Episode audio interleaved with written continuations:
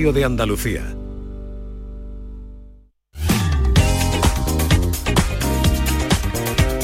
En Canal Sur Radio, Días de Andalucía, con Carmen Rodríguez Garzón. 10 y 4 minutos, ya tercera hora del programa de este Días de Andalucía en este sábado 10 de diciembre. Como siempre esta tercera hora la empezamos con música, con buena música, la que nos trae desde Canal Fiesta Radio José Antonio Domínguez, por cierto, y con Pablo López, al que escuchábamos para terminar la segunda hora del programa. José Antonio, ¿qué tal? Muy buenos días. Buenos días, Carmen. Esta fue la primera canción que escuchamos en la radio de Pablo López. Entre Vi y la nueva que te voy a poner ahora, Cuasi, han pasado tantas historias chulas por aquí. La niña de la linterna, por ejemplo. Porque yo suelo despertar. Colapso. Es que son innumerables los éxitos del malagueño.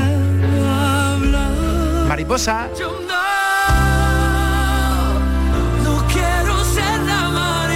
Mamá no. El gato.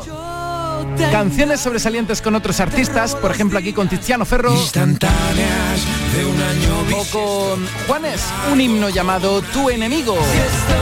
Ayer Pablo López presentó Cuasi, una canción en la que vuelve a demostrar que la valentía es uno de los ingredientes innegociables a la hora de confeccionar su menú creativo. Sorprendente y adictiva, Cuasi está llamada a ocupar espacio junto a otras favoritas de su repertorio. Algunas te he presentado aquí brevemente. Pablo López presenta un nuevo temazo, un artista que no tiene límites. Cuasi, sonando en Días de, de Andalucía. Buenos días. Casi te equivocas otra vez, casi se te escapa sin querer. Tienes el abrazo tan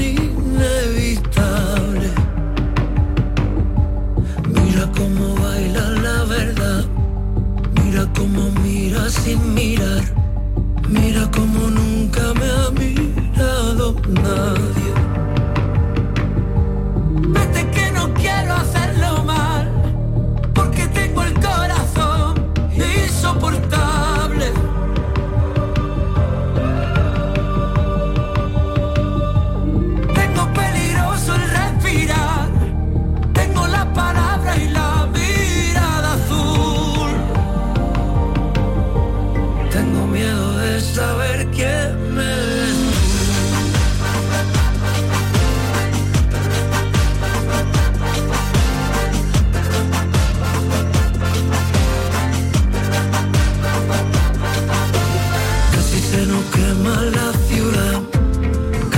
Casi casi dejo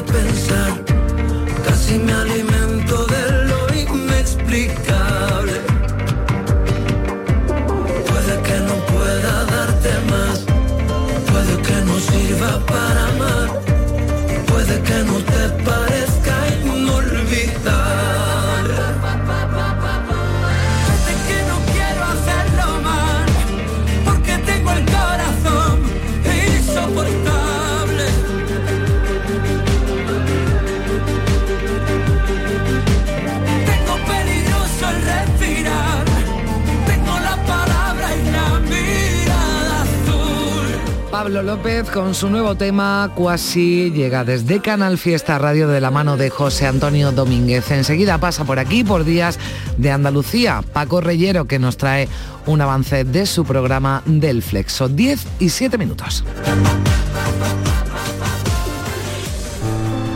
Hay un lugar donde los sentidos se despiertan. Donde todo es como antes. Donde las horas pasan sin darnos cuenta. Brindemos por lo nuestro. Porque hay que perderse para encontrarse. Si podemos desearlo, podemos vivirlo. ¿Y si nos regalamos Úbeda y Baeza? Dos ciudades, un destino. Somos la generación más inclusiva y diversa de toda la historia. Compartámoslo, gritémoslo, démoslo todo, sintámonos orgullosos. Pero sobre todo, aprovechémoslo.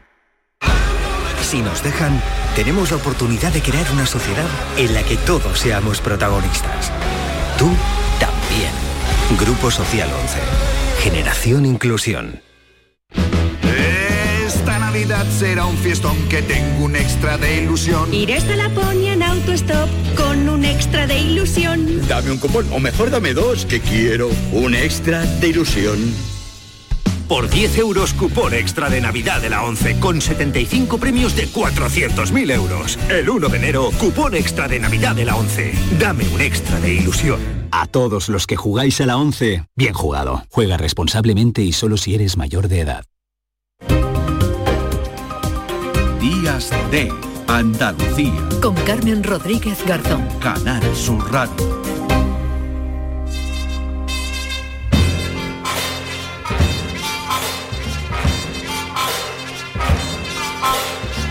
Y a esta hora ya saben que esta sintonía indica que ya tenemos el gusto de recibir en Días de Andalucía a Paco Reyero. Hola Paco, ¿qué tal? Buenos días. El gusto y el olfato. Y el olfato, Hay y el olfato el también, olfato, sí. Porque vamos a hablar de un libro que se llama Cuestión de olfato.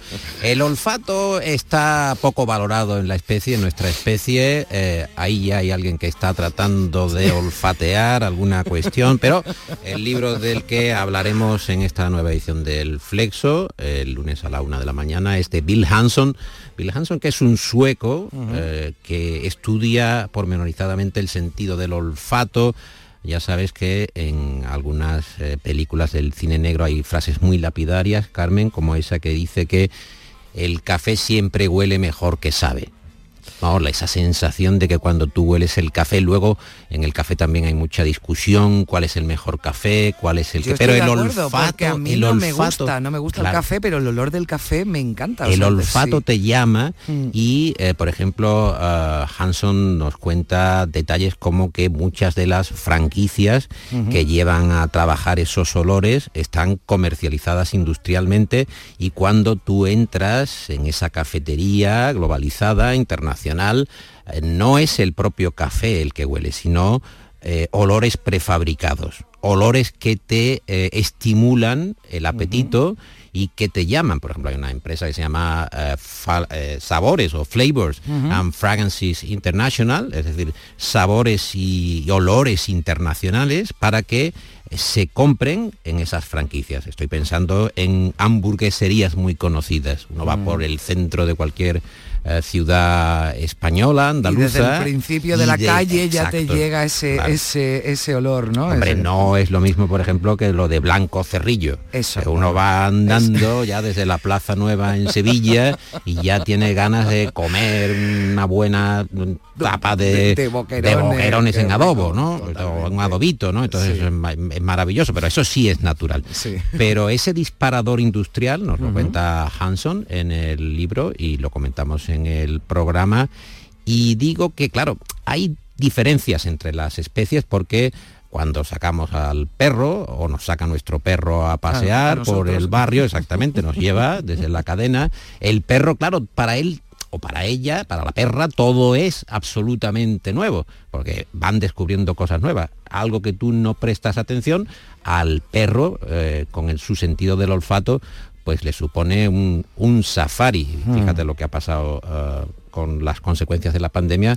eh, muchos conciudadanos han perdido el, el olfato y han sufrido, sufren esta carencia. Hay un detalle eh, que cuando uno no tiene olfato está eh, preocupado por la higiene corporal, ¿no? ¿Cómo estaré ol- oliendo yo? ¿Estaré eh, bien aseado, bien escamondado, ¿no? Sí, sí, dice, sí. O no, ¿no? Esa Es que el- sensación. el- lo de los olores es curioso porque ponías el ejemplo de los animales, ¿no? Que lo huelen todo, mm, pero nosotros eh, nos fijamos cuando un olor es muy desagradable o muy agradable, pero en el resto, en olores que, que identificamos que nos parecen normales, quizás no nos detenemos tanto, ¿no? Y, me, y me- además me parece interesante la reflexión que hace Paco de qué nos pasó en la pandemia, que nos dimos cuenta, eh, bueno, a mí no me pasó, pero a mucha gente que sí eh, perdió, ¿no? Ese, eh, el olfato le dio la importancia que quizás antes no le, no le había dado, ¿no? Sí, y no hay a lo mejor todo el léxico que tienes para eh, describir eh, las imágenes, Mm. los colores, el rojo, el azul, la intensidad de los colores. Ahí hay un, un léxico muy amplio. En el caso de los olores no hay. El olor, Mm. digo, o el olfato en sí mismo, el propio sentido, es eh, especialmente importante para el sabor. Cuando Mm. uno topa toma una copa de vino o toma una bebida selecta o de alta graduación, está complementado el sabor con el olor. Es difícil distinguir si tú no tienes eh, bien afinado el sentido del, del olfato. ¿no? Mm, Con lo del vino se habla de narices prodigiosas, ¿no? De, bueno, pues eso, sumiller. la nariz de oro, Sí, ¿no? Esto es, exactamente. ¿no? Había aquí en, Mm. en Jerez, concretamente, a un señor que le decían directamente la nariz. O sea, Mm. su apodo era la nariz porque era capaz de distinguir ah, distintos tipos de vinos. Ahí también siempre hay controversia y muchas opiniones, pero ah, Hanson nos cuenta que si se puede hacer la prueba, si tú te pones una pinza en la nariz, y haces una prueba a ciegas y pones en un bol, eh, en un cuenco, un poco de ketchup y en otro un poco de mostaza, con la nariz tapada no los distingues. Bueno, es una prueba que eh, propone Hanson a sus alumnos y dice que eh, muchos de ellos son incapaces de distinguir un sabor que sea ácido, que tenga ah, mucha presencia en el, en el paladar si antes ah, no lo huelen. Por cierto, Carmen, que estoy escuchando, hay, hay, hay algún ruido, hay una señal rara, hay... Esto, eh, ah, oh, fu. A ver. Oh. Esto es un... Es que se nos cuela de vez en Una cuando en el flexo. de 1961, Ben Se nos- es que se nos el cuela un, señor, tenemos unas emisiones piratas en el flexo, Carmen, Bueno, y hay... tu, tu programa nunca deja de ser. Sí, y entonces, además, este señor que se llama el Doctor Soul emite en onda media. Yo trato de taponarlo todo lo que puedo, pero eh, es imposible. Es, es muy insistente, tiene un tono reposado, muy reposado, y lo que hace es eh, recopilar canciones de soul. Él se llama Luis Lapuente. Acaba de publicar un libro que son los eh, 100 mejores discos de, de soul, las canciones. Y, y ves, él tiene un, un tono muy tranquilo. Bueno, voy a aprovechar este, eh, digamos, esta cuestión súbita para ya me monto en la piratería directamente. Bueno, y- que ya tenemos, o sea, no solo ya te piratea el flexo, también aquí en Díaz de Andalucía. No, no, no, eh, está tomando... Te eh, persigue. no, no, se está tomando unas confianzas Paco. tremendas. Pero bueno, la canción está muy bien. Vamos Sí. a despedirnos, si te parece, Carmen, Claro que sí. con uh, Bene King, el clásico Stand By Me, que por cierto sonaba en aquella película de Rob Reiner, Stand By Me, Cuenta conmigo, Mm. un tema absolutamente imperecedero. Pues contamos siempre contigo aquí cada sábado para que nos avances alguno de los contenidos del programa. Gracias Paco, un abrazo. Un abrazo muy fuerte.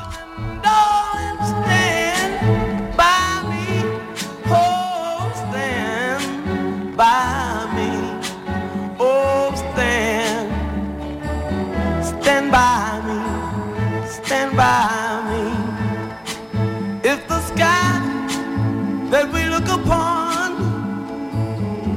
should tumble and fall, or the mountain should crumble to the sea. I won't cry, I won't cry, no, I won't shed a tear just as long as you stand, stand by me. And darling,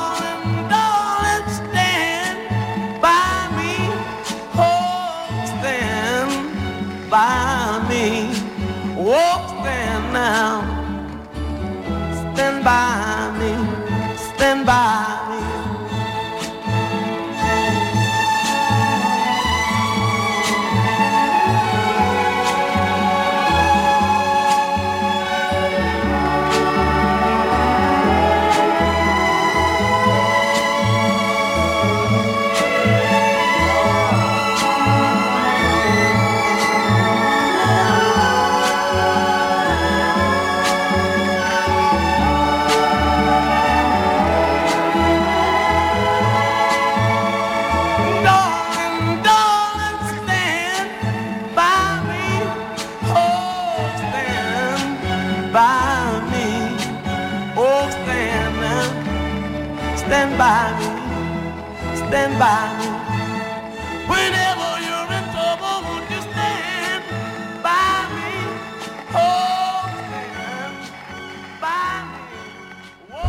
Mañana de Andalucía con Jesús Vigorra es tu referencia informativa de las mañanas de Canal Sur Radio. Desde bien temprano, desde las 6 de la mañana, te cuento toda la información de cada día, las cosas que te interesan y que te afectan. Analizamos la actualidad en la tertulia, te ayudamos con tus problemas y buscamos el humor y el entretenimiento que te gusta. Ya ves, lo mejor para nuestra gente. La mañana de Andalucía con Jesús Vigorra. De lunes a viernes desde las 6 de la mañana. Más Andalucía, más Canal Sur Radio. Canal Sur Radio, Sevilla. ¿Planeando salir de escapada o de fin de semana? Recuerda, hay otra Sevilla. Asómate a la provincia y disfruta de un turismo seguro en cada uno de sus espacios naturales, pueblos monumentales y alojamientos. Cambia de vistas. ProDetour Turismo de la Provincia, Diputación de Sevilla. La Diputación de Sevilla actúa contigo. Con el plan Contigo, para reactivar la economía y el empleo en toda la provincia. 470 millones de euros en empleo e inversión. Actúa contigo. 470 millones de euros para generar empleo y dar apoyo a las empresas de la provincia. Una inversión histórica para nuevas obras e infraestructura. Plan Contigo, Diputación de Sevilla.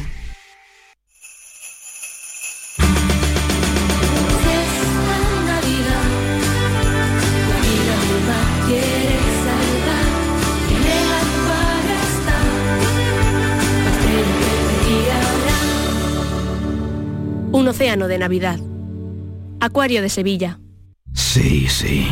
Tu cuñado, ese que te cae tan bien, se acaba de comprar el coche que tanto te gustaba y que le enseñaste en driveris.es. Y tú de compras navideñas. Ay. Solo en diciembre, en Driveris, tienes 100 coches a precio de liquidación, con descuentos de hasta 8.000 euros, con la misma garantía y calidad de siempre. Date prisa, hay muchos cuñados sueltos. Driveris, vehículos de ocasión de verdad. Este lunes, a partir de la una de la tarde, llega el análisis de la actualidad en la jugada de Sevilla de Canal Sur Radio. En directo desde el restaurante La Coartada en la Plaza de Cuba número 2. La Coartada, el restaurante de moda en Sevilla con el mejor ambiente de la ciudad y una comida espectacular. En Canal Sur Radio, Días de Andalucía. Con Carmen Rodríguez Garzón.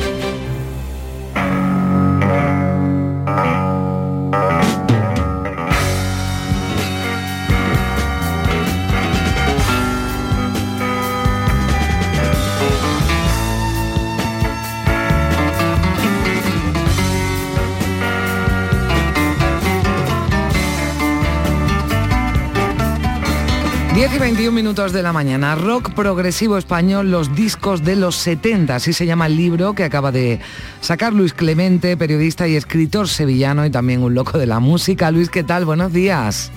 Hola, buenos días. Aquí voy camino de la presentación Sí. en Sevilla. En la carbonería, si no me equivoco, ¿no? Presenta, presenta ese libro, rock progresivo español, los discos de los 70. ¿Cómo se meten en un libro 1500 discos, 1500 referencias musicales?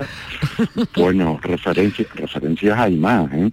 Eh, pues, pues metiéndolo con calzador algunas veces, porque me he encargado también de la maquetación y la verdad es que cinco o seis discos por página, encajarlo todo con cuesta trabajo, pero con el tiempo, yo digo que por destilación. Con bueno. el tiempo van pasando, pero mucha, mu- mucho tiempo para escuchar y también para tener el diálogo con la página. Claro, porque 1500 discos que nos puede parecer muchísimo, Luis, pero eh, hay algunos que se han quedado fuera. Discos, eh, grupos. ¿Cuál ha sido el criterio para incluir a, bueno, a todos estos y descartar a otros? Mira, la palabra progresivo, mm, lo, lo más, mm, digamos, purista, pues lo enclavan entre el 69 y el 71. Él se da, digamos, al progresivo puro. Pero, claro, eh, a partir de ahí ya la, el rock comienza a ampliarse con otra, otras influencias. Aquí no solamente hay progresivo puro, que, como digo, se daban 69-71, sino que to- todas las ramas que surgieron después, el rock sinfónico, el folk, la psicodelia, el punk incluso, son las músicas que se salieron del plato de lo comercial. hu- ¿hubo grupos, como dice, puros de rock progresivo o hubo grupos que tuvieron su etapa de rock progresivo? A- ambas cosas, ambas cosas, sí. Pero o, yo creo que, eh, eh, o por lo menos así lo dejo entender, que eh, Progresivo nace con los primeros singles de los grupos Máquina de Barcelona y Smart de Sevilla. Y aparte, hombre, estaban también los buenos, había muchos muchos grupos por entonces, pero esos dos singles fueron los que sembraron eh, la semilla, yo creo, junto al primer LP de Pau Riva, que salió también en el, en el año 69. Pero como te digo, después se ramifica. En el, en el libro he hecho una introducción desde el año 66 al 68.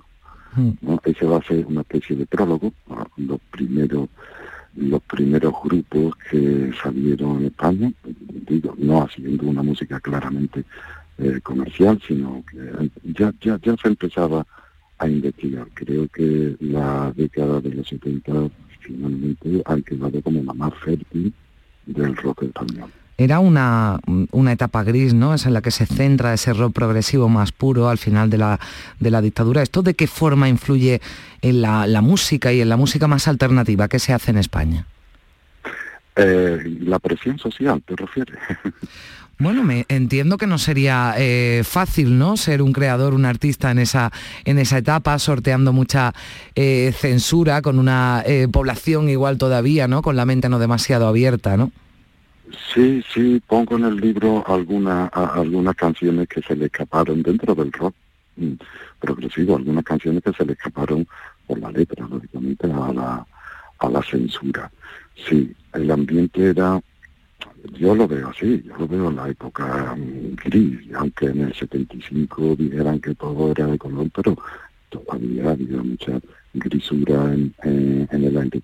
De todas maneras, ese año 75, cuando salió, salieron los LP de Ronnie Manuel y Triana, pues fue realmente una, una, una explosión de, de alegría, digamos, musical, ¿no? Mm. que se extendió en los siguientes años y fueron los más los que más discos mm, se sacaron de la década 75, 76. Luis, ¿cómo, ¿cómo y cuánto se contribuye desde Andalucía a ese rock progresivo? mucho. Yo no he querido cargar la cinta en Andalucía porque tampoco he tenido mucha mucha ocasión de, de no de no hacerlo. O sea, que es algo que, que Manolo, no me distraiga. Ah, que Que están tengo por ahí al copiloto, Bueno, el copiloto pues que me está dile a Manolo, cosas. dile a Manolo, Sí. Luis, que te vamos a entretener ya muy poquitos minutos, que nada, que, que- Hombre, llegáis a tiempo, que llegáis a tiempo a la presentación del libro. Manolo, no, no distraiga, a ver, Luis, que, que estábamos hablando de cómo ha contribuido y que era imposible, ¿no? De dejar, no fuera Andalucía, sino que Andalucía ocupa un papel protagonista, ¿no? En este libro. Hombre, por, por supuesto, está, el hecho ya de que eh, se comenzara a, a- a coger cosas del flamenco, ¿no? A dar un sonido, un sonido especial como que mm, quedó bien claro con el movimiento de rock andaluz, pues eso alimentó mucho. Hombre, también estaba el jazz en, en Barcelona, en Cataluña, estaba el rock ur- urbano posteriormente ya en, en Madrid pero aquí había otra cosa, más paradera, como decían los demás, ¿no? que Antoñito decía eso, que eh, éramos pocos, pero muy llamativos. Pocos pero llamativos, me, me gusta la- el adjetivo. Yo, yo te pediría, Luis, si es posible, que, no sé, que te quedaras con tres ejemplos de lo mejor de ese rock progresivo que recoges en el libro. Uh, eso es muy difícil, eso es muy difícil. Mira, en el, lib- el libro es una especie de estructura de, de libro río, ¿no? Comienza, no tiene, no tiene apartado, lo- los capítulos son los años de, de lo de, de- en que salen los, los discos, entonces es una continuación que he intentado hilarla por estilo y los dos primeros, las dos primeras páginas de cada capítulo, es decir, de cada año, pues las dedico a un solo disco. Los demás, pues, eh, llevan menos, porque es que son 300, 370 páginas, que ya es más de kilo y medio pesa el, libro. Entonces te voy a decir tres ejemplos de discos que salieron eh, eh, y, son los que resalto en, esos años. A ver, te puedo decir, por ejemplo, el del 77, el disco de Veneno, el 78, el disco de Imán, el 79, el disco de Cucharada, el, te estoy hablando de LP, ¿no? Eh, te digo, el 76, Miguel Ríos, La Huerta Atómica, el 75, El Patio de Triana, 74, Ciclo de Canario, 73, Hilario Camacho, 72, Máquina, el doble en directo, 71, Orgía y el 70, Glorita, los dos más, y el 69, los dos singles que te comenté antes, de Máquina y Enmayo. Y todo esto te lo digo sin leerlo porque lo tengo muy asumido. Ya, ya lo veo, porque han sido muchos años, pero bueno, el libro está todavía calentito. Por cierto, Luis, ¿cómo nos podemos hacer con el libro? Lo presentas ahora en la, en la carbonería en, en Sevilla, pero seguro que algunos oyentes dicen, yo quiero ver este libro y me quiero recordar y quiero, y quiero adentrarme ¿no? en ese rock progresivo de, los de los 70 que sin duda forma parte ¿no? de la banda sonora de, de, muchos. ¿Cómo podemos hacernos con el libro? Pues mira, lamento decirte que no voy a poder utilizar distribuidora porque me ha salido muy caro y entonces no puedo permitirme ese margen. Entonces lo voy a vender directamente por mi correo electrónico. Es, por favor, déjame decirlo dos veces porque es clementegavilán.com. Clementegavilán hotmail.com. Bueno, Luis, yo te lo voy a repetir una tercera, incluso cuando te, cuando te despida, por si quieren eh, tomar nota. El rock progresivo español, los discos de los 70 de Luis Clemente, muchísimas gracias por, por estar con nosotros y que vaya muy bien, que vaya muy bien, que les reciban muchos correos y eso significará igual, pues alguna editorial, alguna distribuidora, pues se lo, se lo, bueno, le facilita, ¿no? Ese, ese trabajo.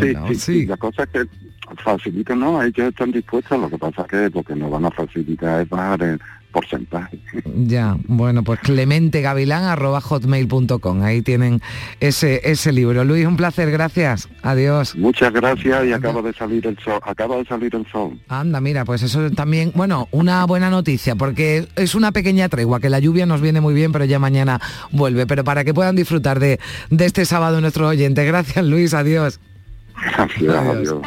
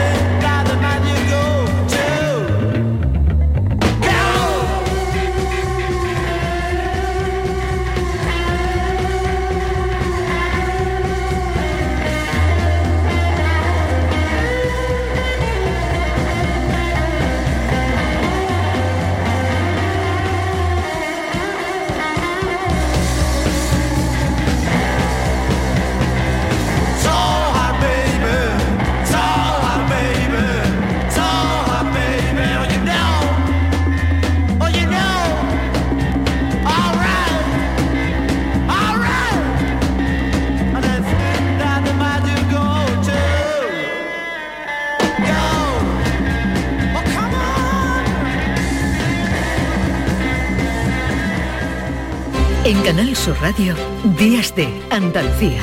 Con Carmen Rodríguez Garzón.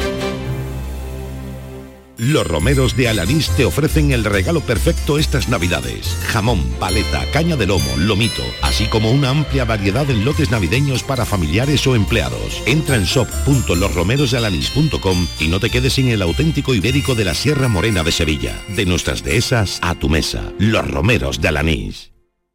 Si tu centro sanitario se pone en contacto contigo para participar en el programa de cribado de cáncer de colon, Muévete. Este programa consiste en la invitación a todas las personas de entre 50 y 69 años a realizarse una prueba sencilla e indolora. Un diagnóstico precoz puede curar el 90% de los casos. Además, para prevenir el cáncer de colon es importante llevar un estilo de vida saludable, desarrollar alguna actividad física moderada, así como llevar una dieta baja en grasa y rica en verduras, fruta y fibra. Por ti por todos. Muévete contra el cáncer. Andalucía se mueve contra el cáncer. Campaña de cribado de cáncer de colon promovida por la Consejería de Salud y Consumo de la Junta de Andalucía y financiada por la Unión Europea. Fondo Next Generation EU en el marco del Plan de Recuperación, Transformación y Resiliencia. Ministerio de Sanidad, Gobierno de España.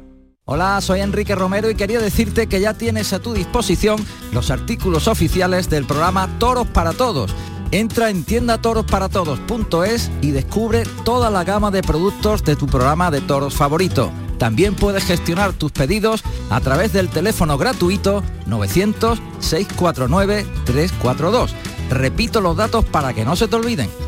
Tiendatorosparatodos.es o al teléfono 900-649-342. Que lo disfrutes. En Canal Sur Radio, Días de Andalucía con Carmen Rodríguez Garzón.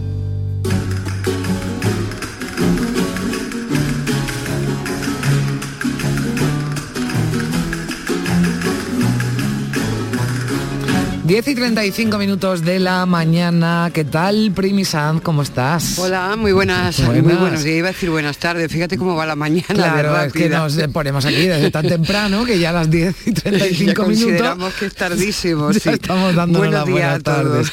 ¿Qué tal? Pues bueno, pues, muy bien. Aquí con Luis Clemente estaba disfrutando mucho porque digo, hay que ver lo que es la historia, que también puede ser la historia de la música, ¿no? Totalmente. Y buena parte de esa historia la he vivido en directo, o sea, imagínate. Claro, bueno, es que nos ponía ejemplo, bueno, 1500 referencias musicales en Primi que se dicen pronto, pero, pero bueno, mm, ahí están recogidas en esas 370 eh, páginas, kilo y medio de libro que nos decía, nos decía Luis, ¿no? De una forma muy divertida y, de otro libro, ¿no? En esta eh, sección que dedicamos a la, a la historia, a la actualidad histórica, de, otro libro y con otra eh, invitada, ¿no? Vamos a dedicar los próximos minutos, Primi. Así es, además no es una invitada cualquiera, es parte de la familia. Podemos mm. decir que Lola Pons vuelve a casa, porque como ya sabéis ha estado mucho tiempo aquí llenándonos mm, el espíritu de, palabras. Tiene un libro estupendísimo, nuevo, acaba de publicarse, El español es un mundo, y es un libro que, bueno, se une a otros dos que seguramente ya conocéis, una lengua muy, muy larga y el árbol de la lengua. Este libro nos ha dado un repaso sobre la historia del español, pero también con reflexiones muy interesantes que vamos a hablar con ellas, ¿te pues parece? Sí, Lola Pons, a la que ya saludamos, filóloga, ensayista y gran divulgadora de la filología española. Hola Lola, ¿qué tal? Buenos días. Hola, buenos días Carmen, buenos días a todo el equipo. buenos días, bienvenida a casa. Qué bien volver, muchas gracias. el español es un mundo, que no el español en el mundo. ¿Por qué, ¿Por qué este título, Lola? Pues porque esta lengua que efectivamente está en el mundo y no está de manera pequeña, porque tiene muchísimos hablantes y muchas áreas geográficas en las que se habla, es también la lengua que configura el mundo de los hispanohablantes, una de las lenguas que configura nuestro mundo, porque nosotros pues pensamos nuestro mundo en español y cuando estamos hablando para nosotros mismos o con los demás, lo hacemos en esta lengua. Y a mí me apetecía en este libro mostrar cómo es la situación del español en el mundo y cuánto de ese mundo que codificamos en español ha ido cambiando con el tiempo, con el paso de la historia. Mm. Claro, hablabas tú del mundo, cómo se configura el mundo a través de, de, un idioma y la importancia que tiene cómo nos hemos ido haciendo a lo largo de los siglos utilizando el español como mm, casa común. Es muy curioso porque en tu libro va y viene del presente al pasado, del pasado al presente, mm, deteniéndote en algunos sitios, en algunos momentos donde ese español ha cambiado de forma radical. ¿Cómo entendían el mundo a través del español nuestros antepasados y cómo lo entendemos nosotros ahora? Sí, también eh, busco muchos ejemplos de la realidad. Pues si, por ejemplo, hay un conflicto en la realidad, como lo ha habido con, con Argelia, con la cuestión del gasoducto, etcétera, pues merece la pena mirar a cuando en Argelia se hablaba español y qué sentido y qué historia tiene el uso del español en Argelia, ahora ya pues prácticamente desaparecido, por lo mismo cuando miro a la cuestión del español en los campamentos saharauis en Argelia o, los, o, o en el Sahara occidental, ¿no? Y en Marruecos o cuando miramos a Colombia para ver que en Colombia hay un río que se llama Lebrija, que se llama así porque le puso su nombre el nieto de nuestro gramático Elio Antonio de Nebrija. Quiero decir que el diálogo entre pasado y presente es inevitable en la lengua porque lo que hablamos es así por una herencia que hemos recibido que queremos y debemos conocer mejor. Hmm. Pero hablamos también así, Lola, porque evidentemente adaptamos también el español a, los nuevos tiempos, a la sociedad y palabras eh, que ahora usamos con mucha normalidad y que no, no entenderían ¿no? en el pasado. Si pudiéramos viajar en el tiempo, Lola, ¿nos entenderíamos bien? A ver, yo creo que a los hablantes a partir del siglo XVI los entenderíamos bastante bien, porque del siglo XV al XVI ocurre un gran, cambio en el castellano, del que salen las dos grandes variedades que hablamos hoy, pues el andaluz y español de América frente al español castellano norteño, y entonces los sonidos del 16 pues son básicamente los nuestros. Ahora bien, el español no ha dejado de cambiar y palabras que hoy nos parecen muy frecuentes, pues como muestro en este libro, son palabras que tienen a veces tres días. Fíjate, si te hablo de, por ejemplo, adjetivos como novedoso o exitoso, mm. o te digo el sustantivo mentalidad, pues te parece que eso son palabras, digamos, de toda la vida, ¿no? No huelen a novedad. Y en cambio entraron en el siglo XIX. Eso quiere decir que para nuestros tatarabuelos esas fueron palabras novedosas, fueron neologismos, ¿no? La historia de la lengua nunca se deja de escribir. Y, oye, ¿y mentalidad cómo se diría antes de, ese tiempo, antes del XIX? Pues, mm, sí, eso es interesante porque hay muchas veces que dices, bueno, y si no decían mentalidad, que decían? A veces es que no tenían ese ese concepto tan individuado, otras veces lo hacían a partir de circunloquios, pues maneras de pensar, modos de pensamiento o modos de acción, pero fíjate, la propia palabra alguien, alguien, cuando decimos alguien viene, alguien sale, esta palabra se generaliza en nuestra lengua en el siglo XV. Y antes también expresaban esto, pero decían alguna persona o ninguna persona, ¿no? Entonces, eh, yo te digo que, que que merece la pena mirar atrás en el tiempo para que nos demos cuenta de que todo lo viejo ha sido nuevo en algún momento. Bueno, ¿cómo se diría? Bueno, ahí claro, digo, si viajábamos, eh, si viajáramos en el tiempo y dijéramos estrés, pues tampoco seguramente no, no, no se entendería, ¿no? Porque Mucho nerviosismo, Los nervios. ¿Por qué, por qué español, eh, Lola? Porque eh, en medio de la anterior pregunta has dicho, ¿no? Has nombrado el castellano. ¿Por qué, ¿por qué español y no castellano? Ya que hablamos del uso del lenguaje para definir, en este caso, nuestra lengua.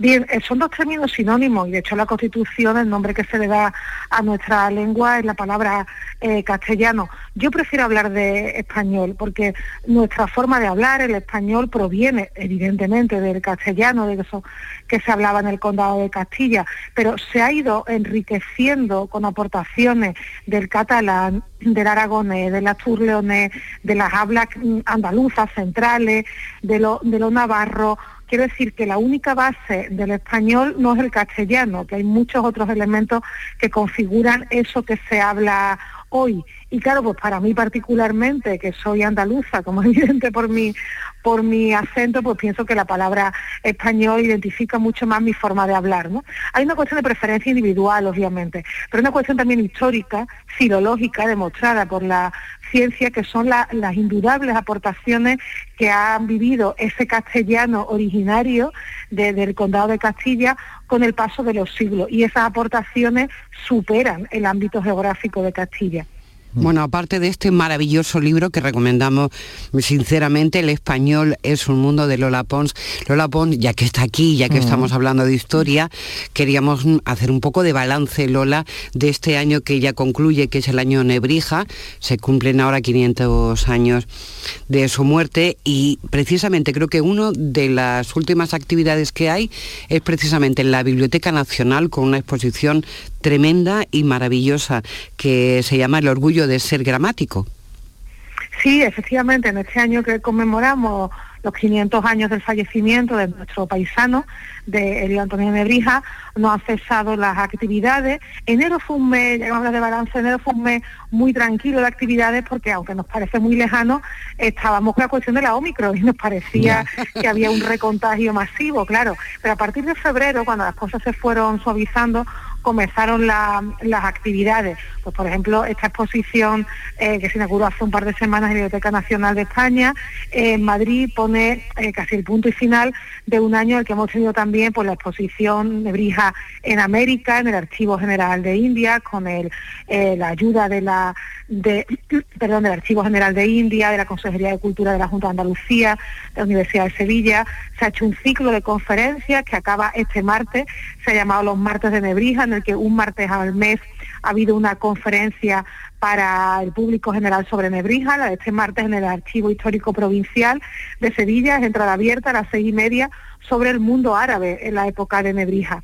Se han hecho también muchas actividades divulgativas, publicaciones para todos los públicos.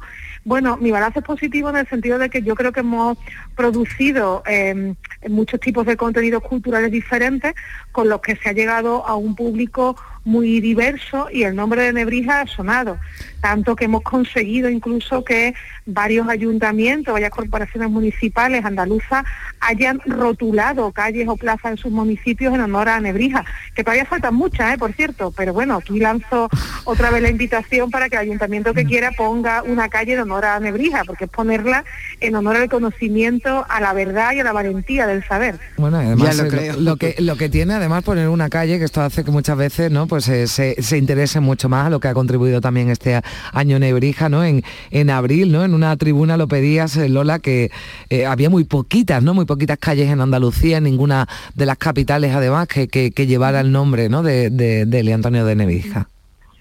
Sí, efectivamente. Y esto que los nombres de las calles, yo lo entiendo, que suscitan muchas, a veces muchas discusiones, muchas controversias, que por qué le ponemos un nombre a este y no a la otra, pero bueno, el nombre de Nebrija es un nombre absolutamente blanco y ponerlo en el nomenclator eh, no es una cuestión de arqueología, de rendir homenaje al pasado, es que Nebrija nos dice muchas cosas en el presente, es que, es que Nebrija es el que nos inspiramos para reivindicar la importancia de la lengua, por ejemplo, y de, la, y de que la lengua es algo más que una asignatura en los programas educativos. Esto sigue siendo importantísimo hoy.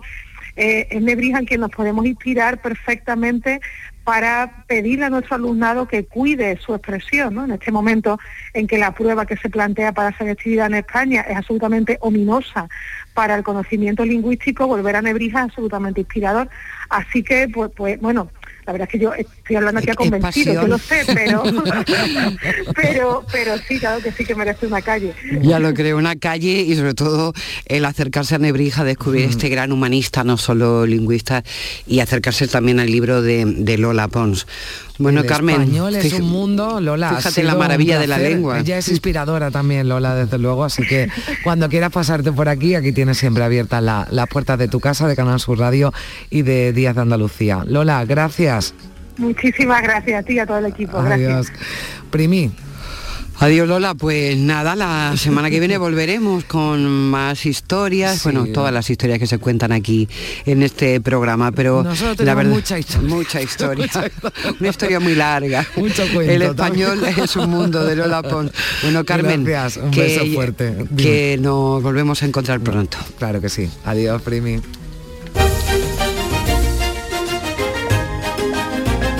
En Canal Sur Radio, Días de Andalucía con Carmen Rodríguez Garzón.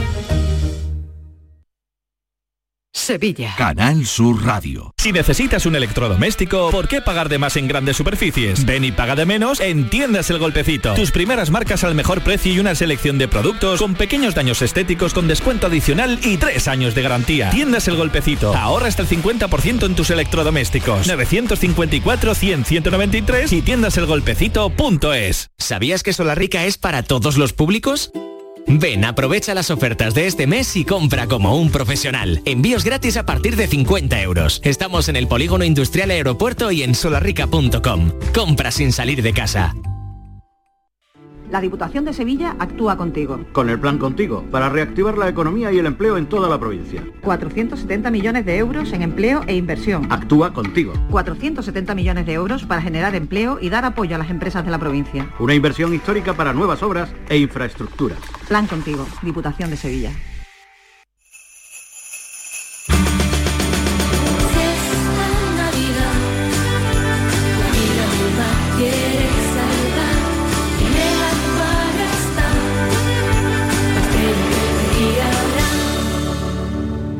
Un océano de Navidad.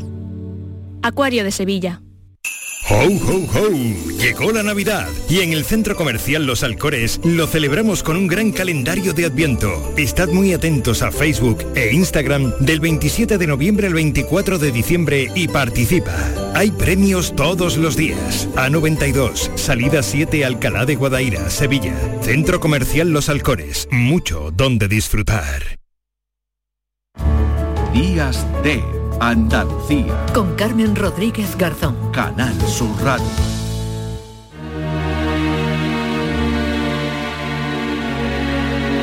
Cristina en la red. 10 y 49 minutos, 11 minutos para llegar a las 11 de la mañana. Nos despediremos por hoy, por hoy sábado aquí en Días de Andalucía y siempre el sábado lo cerramos con Cristina Consuegra, que ya está por aquí. ¿Qué tal, Cristina? ¿Qué tal? Buenos, días. ¿cómo estáis? Bueno, pues siempre encantada de, de saludarte, Cristina, porque siempre nos traes pues eh, propuestas rompedoras, invitados interesantes. Cuéntanos quién nos acompaña hoy. Pues mira, el otro día hablábamos tú y yo por otros asuntos y Sí. te decía que una de las, creo, ¿no? De los valores de, de este programa de fin de semana era que, que cabían todas las Andalucías posibles en él, ¿no? Todos esos andaluces, de aquí o no, Andalucía lo que tiene es que cabemos todos y todas.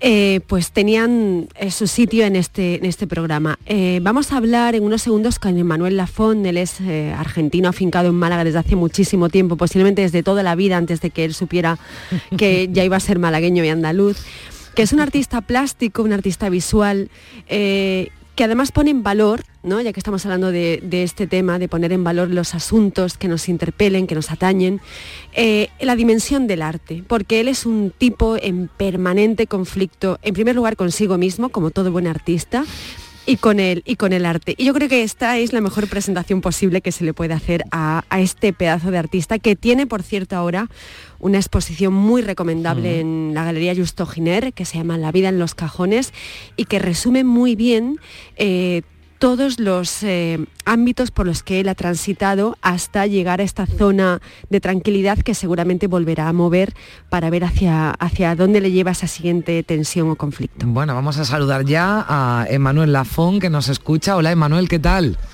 ¿Qué tal? Buenos días. ¿Qué tal? Buenos días. Bueno, Cristina ha hecho una introducción, eh, te defines como eh, bueno, un artista visual, ¿no? En, en permanente eh, conflicto. ¿Qué es un artista visual? Para que nuestros oyentes lo entiendan. Eh, buena pregunta. La verdad que muchas veces me gustaría tenerlo más claro a mí también. Pues mira, básicamente, bueno, lo primero, antes que nada, eh, daros las gracias por, por, por invitarme al programa y en segundo lugar, pediros disculpas si se oye un poco de ruido porque me pilláis en, en el medio de la calle. Eh, así que no me hago cargo. Te escuchamos bien. Emanuel, no te preocupes, que te Vale, escuchamos vale, bien. Eh, bueno, con respecto a lo de ser artista visual, eh, bueno, lo- el, eh, ser un artista, básicamente trabajo, trabajo con imágenes, trabajamos con todo aquello que sea visual, desde imágenes planas, un artista visual también puede hacer esculturas, instalaciones. entonces, bueno, un artista visual, es verdad que como que vamos cambiándole un poco el nombre, queremos ir como modificando un poco el nombre, pero bueno, al fin y al cabo lo que se estudia es Bellas Artes de toda la vida y, y nos recibimos como artistas. Hmm. Pero básicamente eso es un artista visual, alguien que Incluye trabaja muchas por- materias, ¿no? Porque tú eh, trabajas la litografía, la pintura, la fotografía, es decir, todo eh, lo que tiene que, bueno, un artista, mm, digamos, abierto, ¿no? Abierto a, a- a todas las facetas. Exacto, sí, sí, todas las técnicas son bienvenidas, la verdad. Cristina. Eh, Manu, en- bueno, a mí una de las cosas que más me ha fascinado siempre de él es esa capacidad eh, imaginativa que tiene en torno a, la creación, ¿no? o dicho de otra manera, una manera más sencilla. Él trabaja muchísimo con elementos propios de la naturaleza, eh, de, lo que nos rodea, del entorno, y lo vincula a, lo que somos. ¿no? Eh, pero antes de preguntarte sobre este tema, eh, ya te adelanto la siguiente pregunta, te quiero preguntar por esta cosa tan tuya de, lo artesanal, de ir a, a, lo más sencillo, con el trabajo de los materiales, el grafito, como decía Carmen, diferentes técnicas, pero eres un tipo que se ha preocupado muy mucho eh, de, de, lo artesanal, de volver a mirar hacia, hacia lo más básico del arte para hacerlo precisamente contemporáneo, ¿no? Sí, entiendo, entiendo dónde apuntas. Yo creo que tiene que, mira, y además va unido con justamente con que es un artista visual, ¿no?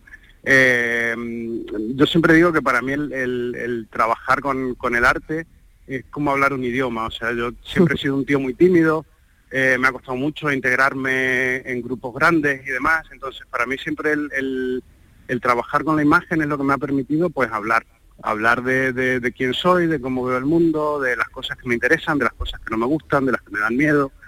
Eh, como no tengo tanta facilidad de palabra, me, siempre me ha resultado mucho más fácil trabajar con la imagen. De ahí lo de, ¿no? Creo que eh, tiene mucho que ver con lo de ser alguien que es un artista visual que se dedica a trabajar básicamente con la imagen. A mí me resulta mucho más fácil.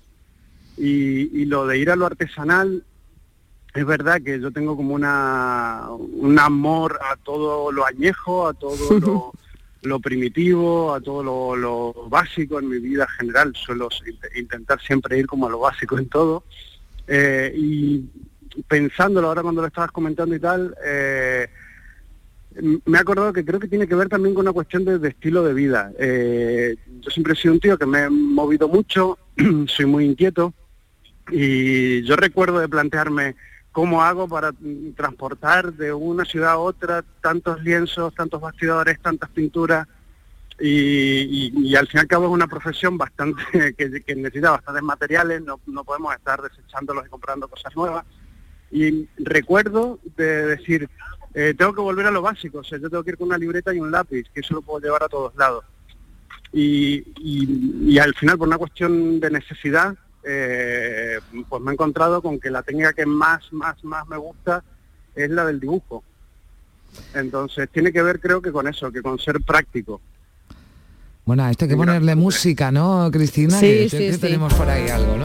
Que además Dos, aquí vamos a contarlo, dos de las canciones que, hemos elegido vienen de Manuel Lafón, de Manuel Lafón, y mm. otra eh, que yo dije, esta le puede interesar. Y esta que está sonando es un temazo que va mucho con él, ¿no? Porque va subiendo, parece sereno, tranquilo, ¿no? Hasta que lo descubres y explosiona que es de High Road de The Broken Bells.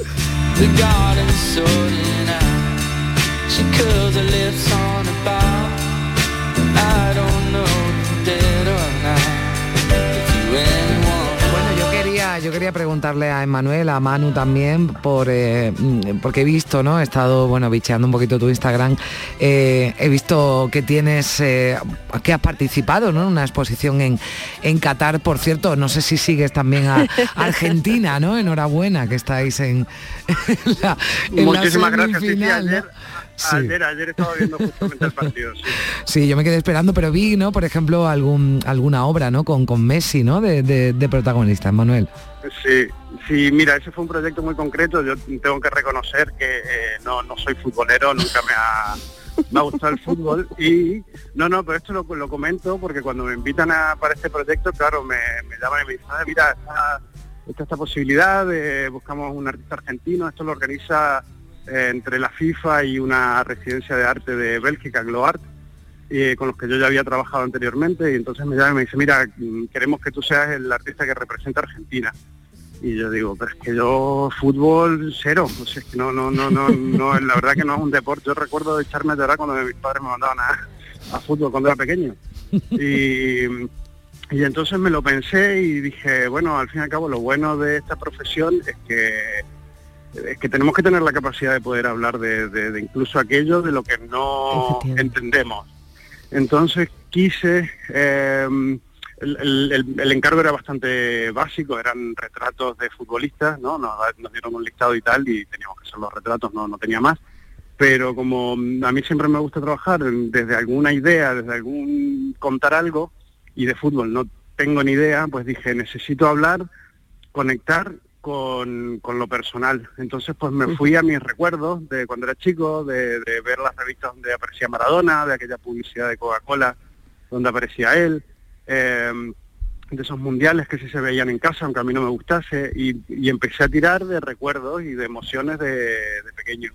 El fútbol es casi inevitable, ¿no? Casi, casi inevitable. que forma parte de nuestras vidas, o sea, aunque, mm. aunque yo no, no juego al fútbol, pero forma parte de mi infancia también. Entonces quise hacer esos retratos pues con pequeños, mm, con pequeñas viñetas por detrás, donde aparecen aquellas imágenes que yo sobre todo recuerdo de pequeño y que tienen que ver pues con cosas muy personales de los futbolistas, no solamente cuando están ganando una copa, sino ya estuve tirando ahí de, de, de meroteca pues fotos con la familia, o sea, todo aquello que hace que, ese personaje eh, se ha construido no solamente pues por, mm, por ser un profesional con el balón, sino también por, por, todo lo que lo rodea a nivel personal, ¿no?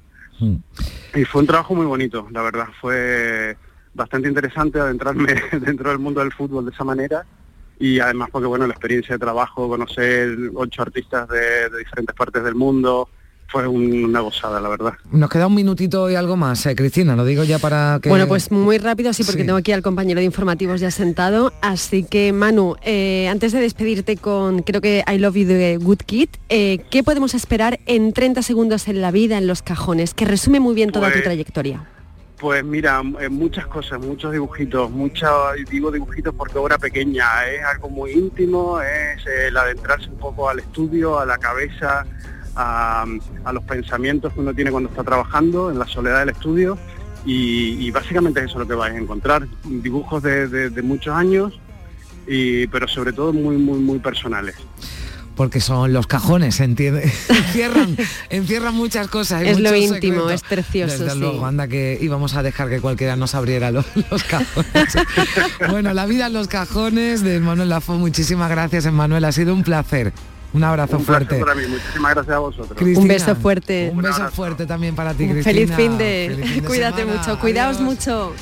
Nos vamos, pero volvemos en Mañana Días de Andalucía. Sigue la programación en Canal Sur Radio. Ya está por aquí Pepe da Rosa con su gente de Andalucía. Disfruten del sábado. Adiós.